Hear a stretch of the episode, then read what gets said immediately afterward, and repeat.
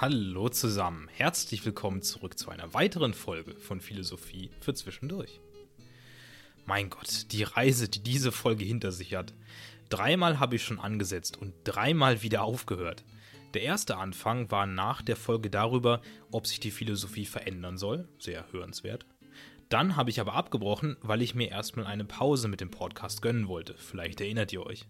Naja, und dann habe ich fast direkt wieder angefangen, aber die Folge zum Optimismus, Pessimismus und Realismus vorgeschoben, weil ich darauf plötzlich richtig Lust hatte. Auch eine schöne Folge. Und dann, als ich mich noch einmal daran gesetzt hatte, war ich am Ende nicht zufrieden. Zu oberflächlich, zu wenig Material und zu kurz.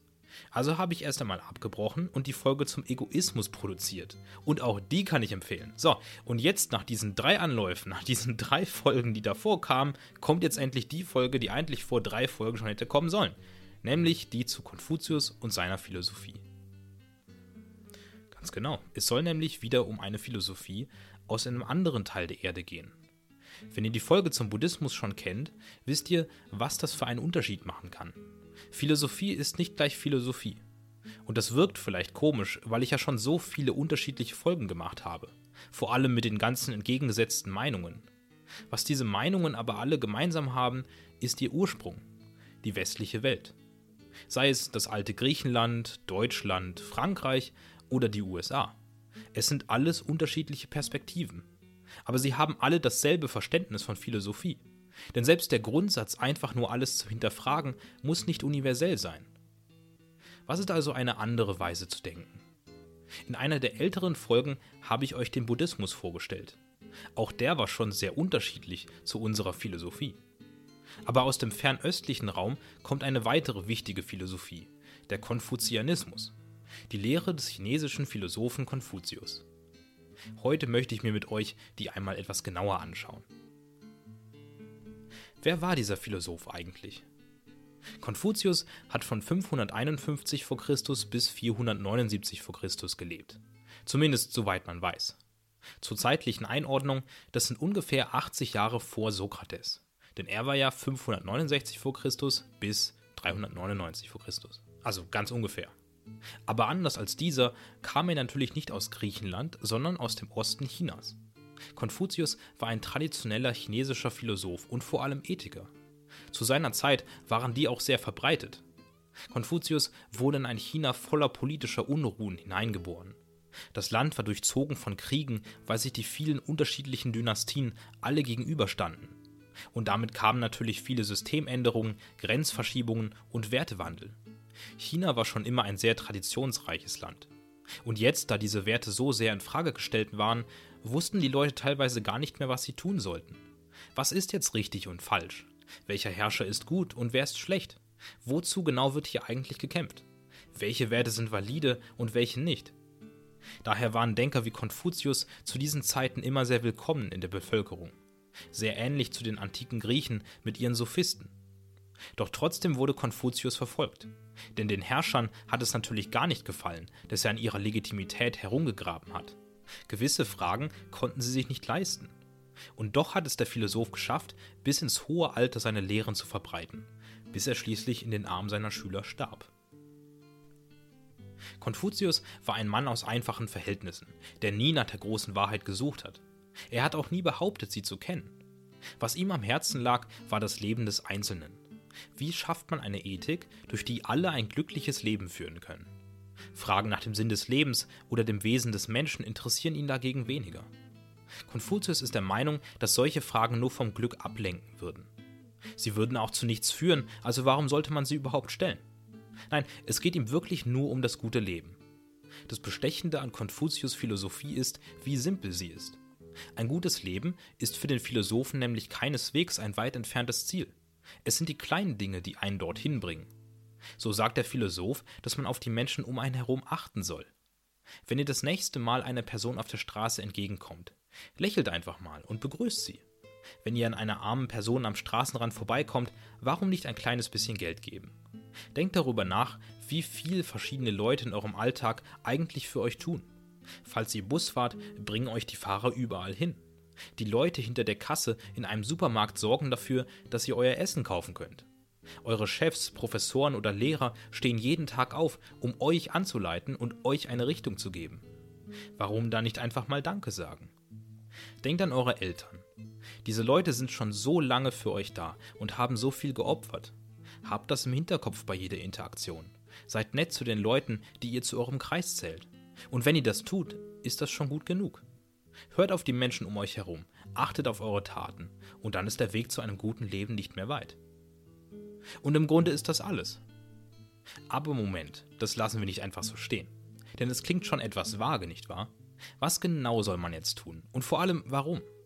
Was sich einige von euch vielleicht jetzt auch fragen ist, warum Konfuzius dann eigentlich so bekannt geworden ist. Denn es klingt ja auf den ersten Blick wirklich nicht nach einer bahnbrechenden Philosophie. Glaubt mir aber, genau das macht sie so genial. Trotzdem gibt es natürlich noch mehr an Hintergründen und Erklärungen des Konfuzius. Und die schauen wir uns jetzt an. Es gibt da ein Werk namens Lunyu. Falls Leute hier Chinesisch können, ich hoffe, dass ich das richtig ausspreche und jetzt gleich richtig übersetze. Aber Lunyu ist eben Chinesisch und heißt so viel wie gesammelte Wörter oder etwas weiter übersetzt Gespräche. Und genau das ist es auch. Ihr müsst wissen, Konfuzius hat sein ganzes Leben lang nie etwas aufgeschrieben. Genau wie Sokrates hat er alles nur mündlich weitergegeben. Zwar hat er dabei stellenweise Bücher benutzt und auch empfohlen, aber die sind alle erwiesenermaßen nicht von ihm selbst. Deshalb spielen sie hier in der Folge eher keine Rolle. Das Lunyu ist eine Zusammenstellung von Aussprüchen des Konfuzius. Verschiedene Schüler von ihm saßen da dran und es wurde über die Jahre oft überarbeitet. Man sieht direkt, dass für Konfuzius die Einhaltung der guten Sitten an erster Stelle steht. Es sind traditionelle Werte aus dem alten China, die er für richtig befindet. Das sind die Grundwerte, die hinter jeder Handlung stehen müssen. Der Philosoph ist der Meinung, dass man daneben nicht extra nach einer Moral und einem Sinn suchen muss. Denn all diese Fragen werden in diesem Rahmen bereits geklärt. Der Sinn des Lebens ist es, nach diesen Regeln zu leben, ein guter Mitmensch zu sein und glücklich zu werden. Und da diese Werte das erreichen, sind sie auch gut. Es lohnt sich nicht, ein abstraktes, gekünsteltes Konzept von Moral auszugraben, wenn wir die Antwort schon direkt vor uns haben. Interessant, nicht wahr? Denn für einen westlichen Denker klingt das gar nicht mehr so sehr nach Philosophie. Das wirkt fast eher wie jemand, der sich die guten alten Zeiten zurückwünscht. Ist das also halt einfach chinesische Philosophie? Nein, natürlich nicht. Es gibt einen Unterschied zwischen Konfuzius und Leuten, die sich unreflektiert eine andere Zeit zurückwünschen. Der Philosoph denkt nämlich gar nicht an eine bestimmte Zeit. Er hält auch keine spezifischen Regelungen hoch. Konfuzius sagt nichts dazu, wie sich bestimmte Leute zu kleiden haben. Er sagt nicht, wer wann wo sprechen darf. Und es geht auch nicht darum, bestimmte Gruppen zu unterdrücken. Überhaupt hat Konfuzius einen sehr guten Grund, wieso er die eigene Vorstellung von Sittlichkeit hat. Der Philosoph überlegt nämlich ganz genau, was eine Gesellschaft eigentlich tun soll. Was ist das Ziel, solche Sitten zu haben? Und seine Antwort ist, dass eine Gesellschaft jeder Person einen Platz und einen Sinn geben soll. Und die Sitten sind essentiell dafür, dass sie funktioniert. Es geht nicht darum, eine Gruppe zu unterdrücken und so ein Machtsystem aufzubauen. Auch wenn Konfuzius ein traditionelles Gesellschaftsbild mit einer herrschenden Klasse im Kopf hat. Das spielt aber alles keine Rolle, weil jede Person dieselbe Möglichkeit hat, ein gutes Leben zu führen. Der reichste Herrscher ist darin nicht vor dem ärmsten Bauern privilegiert, denn alle haben einen Anspruch und ein Recht auf Respekt und Ehre. Alle machen ihre Aufgaben und halten nur deshalb die Gesellschaft am Laufen. Das ist ein weiterer Rat des Philosophen. Überlegt euch, was ihr für euer Umfeld und für die Gesellschaft im Großen und Ganzen tut. Oder einmal tun wollt. Und dann tut einfach genau das. Arbeitet eifrig in dem Gebiet, das euch Spaß macht und lernt dazu so viel ihr könnt. Denn mehr kann niemand von euch verlangen und mehr müsst ihr auch nicht leisten. Konfuzius sagt, dass die Regeln der Sittlichkeit jeder Person ihren Sinn und ihre Möglichkeit zum guten Leben geben. Und da sieht man, warum der Philosoph da nicht weiterfragt. Was diese Regel nämlich so speziell macht, ist ihre Natürlichkeit. Hier können wir wieder zu dem unreflektierten Konservativen gehen. Wenn man einer bestimmten Personengruppe gleiche Rechte verwehrt und eine andere hervorhebt, wenn man bestimmte spezifische Regeln hat, ist das künstlich und forciert. Denn alle Menschen sind im Grunde gleich. Und eine Gesellschaft, in der bestimmte Menschen unterdrückt werden, gibt nicht mehr allen dieselbe Chance auf ein gutes Leben. Konfuzius Wertevorstellungen sind nicht forciert oder künstlich, sondern sie sind ganz intuitiv. Sie umfassen genau das, was wir auch für richtig halten und was uns universell vernünftig vorkommt. Und deswegen wäre es falsch, den Konfuzianismus wie eine Religion alter chinesischer Sitten zu betrachten. Gut, belassen wir es dabei. Was sind denn jetzt eigentlich die Werte, von denen Konfuzius redet? Was genau will er von den Menschen? Ich habe euch schon einige Sachen gesagt, aber vielleicht trage ich es besser noch ein bisschen zusammen. Es ist nicht viel. Und trotzdem keineswegs einfach. Ich habe vorhin gesagt, dass Konfuzius kein besonderes Jahrhundert oder einen Zeitabschnitt im Sinn hat. Er sagt nicht, früher war alles besser. Denn er ist eigentlich nicht der Meinung, dass diese Regeln in der Perfektion jemals umgesetzt wurden. Was also soll man tun? Zunächst einmal ist es wichtig, den eigenen Platz in der Gesellschaft zu kennen. Keine Sorge, ihr habt einen. Denn niemand wird zurückgelassen. Und was immer er ist oder sein wird, er ist es wert zu existieren und geachtet zu werden. Aber fokussiert euch im Leben vor allem auf das, was ihr gerne tut. Das, worin ihr gut seid. Und seid dabei immer offen für Neues. Man weiß nie, wie man sich verändert und was einem gefällt. Und wenn ihr dann gefunden habt, was ihr tun wollt und worin ihr gut seid, werdet besser. Bleibt dabei und arbeitet fleißig. Findet Freunde und Gleichgesinnte, die euch unterstützen und eure Weltsichten teilen. Sie sind mit die wertvollsten Menschen in eurem Leben. Noch wichtiger aber eure Familie. Die Leute, die euch in diese Welt und euren Platz in dieser Gesellschaft gebracht haben. Es ist wichtig, die Eltern bei allen Taten zu priorisieren. Niemandem aus der Familie sollte man unnötig Sorgen bereiten oder im Stich lassen. Und wenn die Eltern alt und schwach sind, soll man für sie sorgen. Genau wie man wollen würde, dass sich die eigenen Kinder einmal um einen kümmern. Seid treu gegenüber den Eurigen, Freunde, Familie und Kollegen. Mit diesen Leuten hat man einen Bund, den man respektieren muss.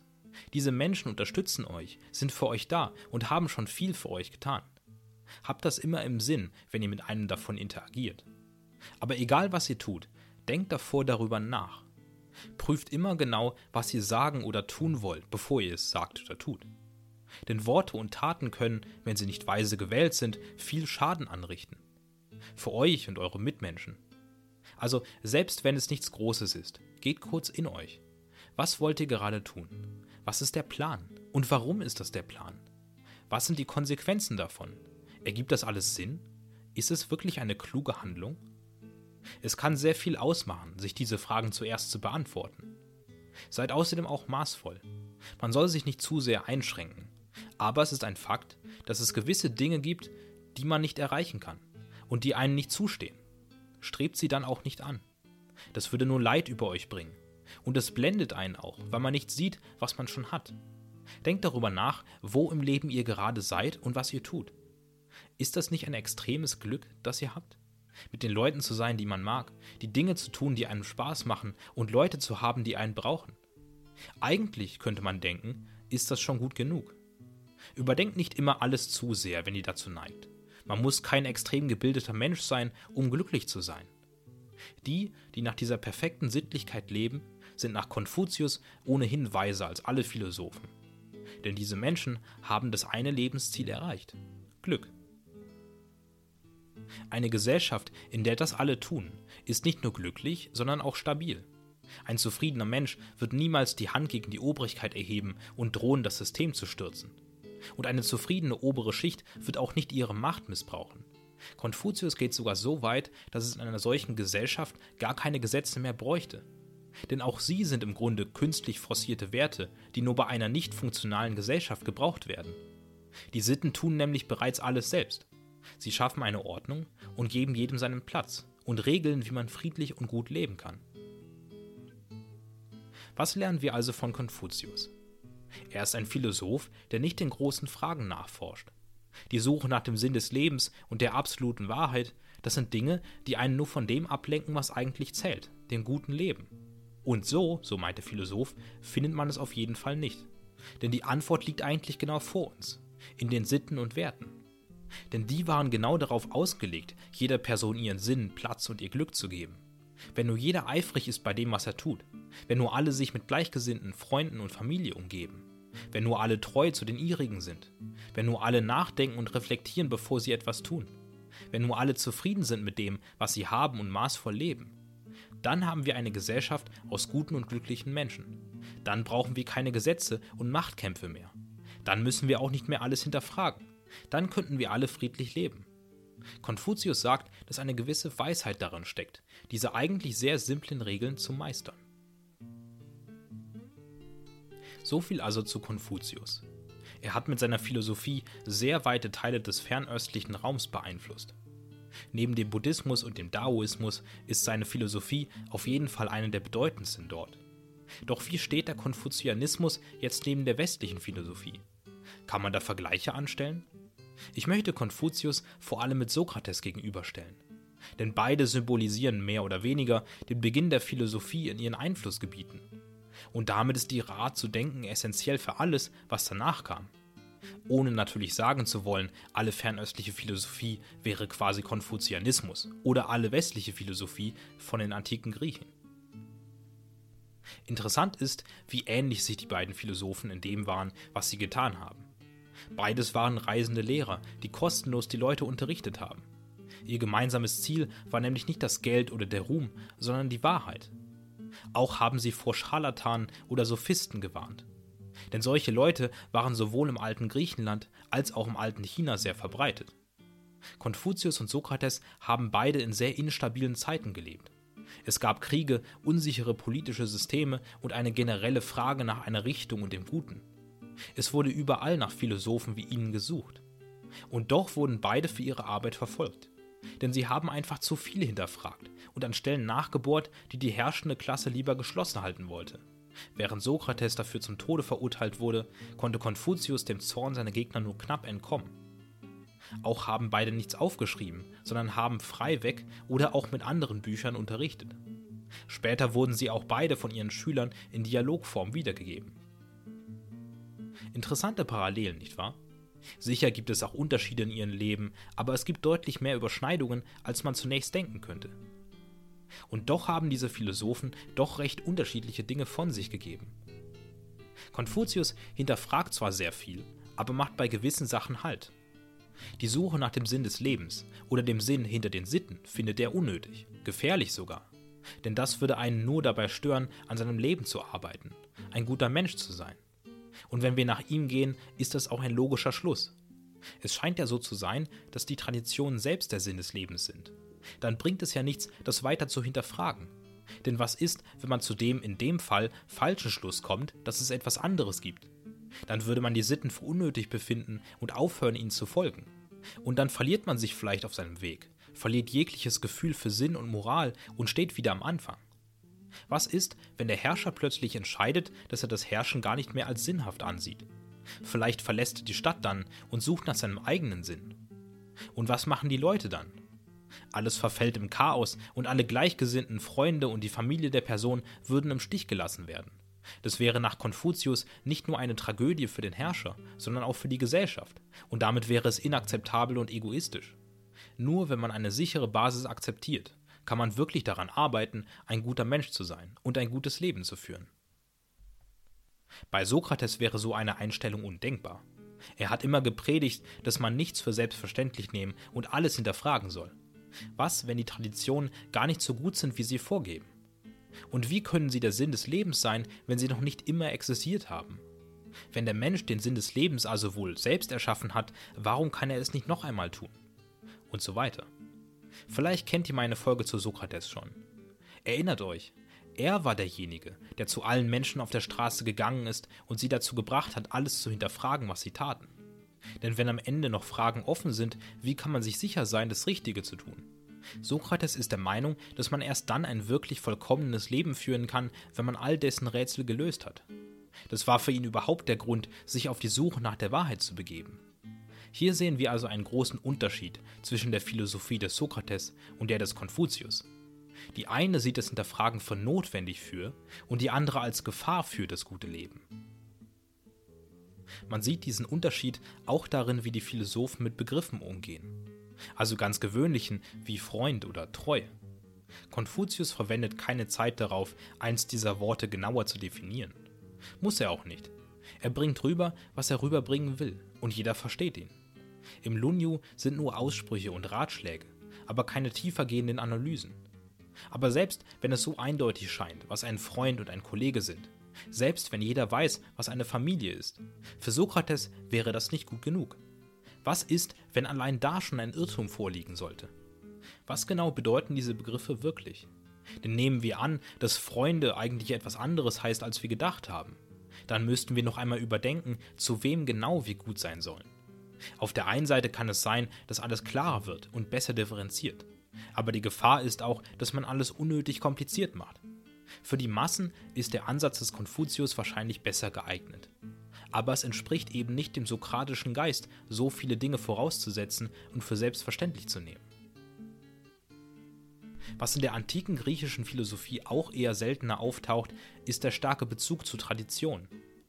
Die alten Griechen haben im quasi luftleeren Raum nach ihren Antworten geschaut. Denn die alten Werte waren es ja gerade, die in Frage standen. Wenn sie so richtig wären, gäbe es die Philosophie wohl nicht. Deswegen spielt es hier auch keine Rolle, ob die neuen Werte natürlich oder künstlich sind. Sie müssen eben wahr und richtig sein. Man sieht das ganz gut an dem Werk Der Staat von Platon. Dem Philosophen schwebt eine Gesellschaft vor, in der alles moralisch Schlechte konsequent vom Staat ferngehalten wird. Gewisse Gedichte und Lieder werden verboten, andere vorgeschrieben. Auch ist der Wert der Familie eher weniger relevant. Die Herrscherklasse soll isoliert und allein trainiert werden. Familien gibt es nicht, sondern man teilt die Kinder untereinander auf, um die Erziehung möglichst effizient zu machen. Es spielt keine Rolle, wer die Eltern sind, denn man ist allen Menschen in dem Staat gleich verpflichtet. Da man sich nicht auf gemeinsame gesellschaftliche Traditionen stützt, werden Gesetze auf den Plan gerufen. Und wenn ihr euch erinnert, kann sich Konfuzius sogar vorstellen, komplett ohne zu leben. Falls ihr übrigens mehr von Platons Staat hören wollt, empfehle ich meine Folge Was ist die richtige Regierungsform? Aber an dieser Stelle reicht das erstmal. Ein weiterer Unterschied ist auch der Anspruch der Philosophie in ihren Fragen. Nicht nur fragt Konfuzius nicht nach dem Sinn, nein, seine Moral scheint auch sehr genügsam zu sein. Er legt sehr viel Wert auf die kleinen Gesten, die viele von uns wahrscheinlich schon automatisch machen. Sokrates und Platon entwerfen dagegen Bilder von perfekten Menschen und dem höchsten Guten, das letzten Endes ohnehin keiner erreichen kann. Auch wenn die Überlegungen dahinter stimmen mögen und weit gedacht sind. Aber Konfuzius bürdet dieses Bild niemandem auf, sondern gibt sich mit einem sittlichen Menschen bereits komplett zufrieden. Man sieht also, dass im antiken Griechenland deutlich mehr hinterfragt, definiert und experimentiert wurde, wohingegen Konfuzius immer bei den Traditionen und alten Wertvorstellungen geblieben ist. Aber sind das jetzt deshalb komplett unterschiedliche Philosophien? Kann man sie überhaupt noch vergleichen? Ja, kann man. Es gibt nämlich auch Gemeinsamkeiten. Man darf nicht vergessen, es waren beides Philosophen. Sie haben sogar zu einer recht ähnlichen Zeit gelebt. Der Konfuzianismus ist nicht einfach nur eine Religion für chinesische Sitten, wie ich schon gesagt habe. Es gibt nicht ein festes, spezifisches Regelwerk aus dem letzten Jahrhundert oder so, das Konfuzius ohne weiteres als richtig bezeichnet. Diese Sitten sind nämlich eigentlich ganz simple Verhaltensweisen, wie sich um seine Eltern zu kümmern oder nachzudenken, bevor man handelt. Etwas, das einem universell als richtig vorkommt. Es sind Werte, die die alten Griechen im Großen und Ganzen auch geteilt hätten. Es scheint, als wäre der Weg des Konfuzius zu dieser Wahrheit nur kürzer, als hätte er geringere Ansprüche an seine Schüler. Wenn man ein folgsamer und guter Mensch ist, dann ist das schon gut genug. Und wenn man zufrieden mit seinem Leben ist, hat man alles erreicht, was man erreichen kann. Gut, fassen wir einmal zusammen. Wir haben uns heute ganz speziell den Konfuzianismus angeschaut, um ein besseres Bild von anderen Arten zu philosophieren zu bekommen und auf den ersten Blick wirkt es auch sehr andersartig. Konfuzius stellt traditionelle Werte und Sitten direkt als universell gut und den Sinn des Lebens dar. Damit erübrigen sich für ihn alle weiteren Fragen nach dem Sinn und dem Guten. Jedoch ist seine Vorstellung von Sitten nicht so, wie sie auf den ersten Blick wirkt. Es sind keine spezifischen, zufälligen Vorstellungen aus einer bestimmten Zeit. Sie sind auch nicht unreflektiert. Nein, denn das, was die genannten Werte tatsächlich so speziell macht, ist ihre Natürlichkeit und dass sie so intuitiv sind. Es gehören Dinge dazu wie der Respekt gegenüber den Eltern, die Treue gegenüber den eigenen Leuten, dass man über die Konsequenzen für andere durch eigene Taten nachdenkt, bevor man sie begeht. Das sind eben Werte, die universell gut sind. Und wenn man es schafft, immer nach ihnen zu leben, ist das nach Konfuzius allemal genug. Es braucht dafür keine weitergehenden Fragen, strenge Gesetze oder politische Veränderungen. Konfuzius schwebt eine Gesellschaft vor, in der alle Menschen ihren Platz und ihren Sinn haben. Und dieses Konzept gibt es ja. Alle üben in einer Gesellschaft ihre Funktion aus. Und selbst wenn einige Menschen mehr privilegiert wirken als andere, haben beide den genau gleichen Weg zum glücklichen Leben. Und das ist es ja, was wir alle wollen. Jeder Mensch hat in einer solchen Gesellschaft Achtung verdient und kümmert sich um die Seinen. Ganz klar muss man nach den Eltern schauen, denn sie haben einen überhaupt erst dahin gebracht, wo man ist. Freunde und Gleichgesinnte sind auch wichtig, ebenso wie Eifer bei der eigenen Tätigkeit. Aber das reicht dann auch schon. Von da aus ist man nicht mehr sehr weit davon entfernt, ein guter Mensch zu sein. Für den antiken griechischen Philosophen Sokrates wäre das dagegen nicht genug. Mit seiner Philosophie hatten wir einen Vergleich angestellt, um zu sehen, wie er neben dem chinesischen Philosophen aussieht. Und schnell wurde klar, es gibt große Unterschiede. Selbst wenn die Werte plausibel klingen, ist es der westliche Geist, alles zu hinterfragen. Und ob die neuen Werte dann künstlich sind oder gesetzlich aufgezwungen, solange sie zur Wahrheit und dem Guten führen, sind sie richtig. Aber wie soll man das Gute und damit das richtige Leben finden, wenn man nicht jeden Stein umdreht? Deshalb kann die sokratische Philosophie auch gar nicht so traditionsgebunden sein. Und doch hat man deutlich gesehen, wie universell Konfuzius Werte sind. Aufrichtig, ehrlich und treu zu sein, das ist auch bei den Griechen erwünscht. Ob man diese Werte nun als gegeben hinstellt oder von Grund auf herleitet, macht vielleicht doch nicht immer einen Unterschied. Was halten wir also von Konfuzius? Nun, aus westlicher Sicht mag seine Philosophie zu simpel und einfach sein. Man könnte den Eindruck gewinnen, er würde einfach nur irgendwelche Dinge von sich geben, die ohnehin klar sind und nichts weiter ausführen. Wenn man weiter darüber nachdenkt, könnte man ihn sogar für gefährlich halten, weil er unreflektierten Konservativen Tür und Tor öffnen könnte. Ich finde aber, dass genau in dieser Einfachheit die Stärke des Konfuzianismus liegt. Es ist eine Philosophie, die jeder schnell versteht. Man muss nicht jeden Begriff auseinandernehmen, um zu wissen, was er mit Treue und Ehrlichkeit meint. Und auch wenn ich noch immer auf Seiten der Philosophie bin, die alle Steine auf dem Weg zur Wahrheit und dem Glück umdreht, manchmal liegt es doch einfach direkt vor uns. Manchmal ist ein gutes Leben so einfach, wie zu einer Person Danke zu sagen. Manchmal reicht es, sich bewusst zu machen, was wer eigentlich gerade für einen tut. Manchmal ist es genug, kurz in sich zu gehen und über seine nächsten Schritte nachzudenken, bevor man sie geht. Und manchmal ist man als glücklicher und zufriedener Mensch auf irgendeine Weise weiter als alle zweifelnden Philosophen. So, und das war's mit dieser Folge. Was ein interessantes Thema. Es ist immer spannend für mich, einmal in andere Kulturkreise und Denkweisen einzutauchen. Sagt auf jeden Fall gern, wie ihr die heutige Reise fandet. Und ansonsten das Übliche. Folgt mir gern da, wo ihr gerade zuhört, damit ihr keine Folge mehr verpasst. Auch gern kommentieren, falls ihr auf Spotify oder YouTube seid. Auf Spotify gern wieder mit abstimmen. Falls ihr mich sonst erreichen wollt, habt ihr meine Mail und mein Insta in der Beschreibung. Gut, und das war alles. Macht es gut. Einen schönen Tag noch.